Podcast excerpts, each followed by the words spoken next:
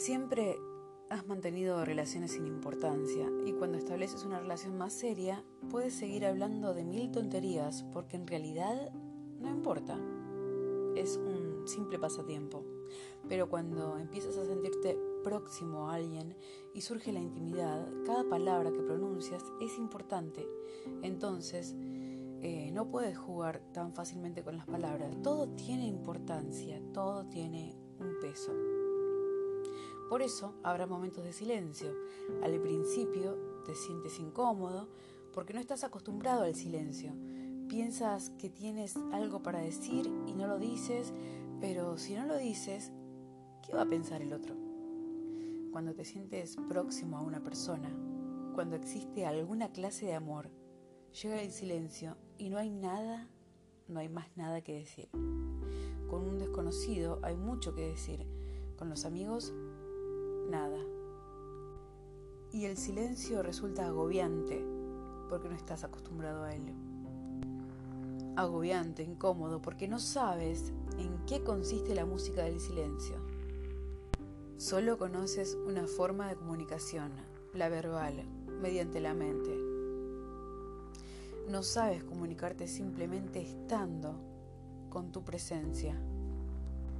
Estás creciendo y se te queda pequeña la antigua forma de comunicación, la verbal, la del bla, bla, bla, bla, bla. Cuanto más se madura, más comunicación no verbal se necesita. Necesitamos un lenguaje porque en realidad no sabemos cómo comunicarnos. Pero cuando aprendemos no lo necesitamos. El lenguaje es un medio como una enseñanza primaria.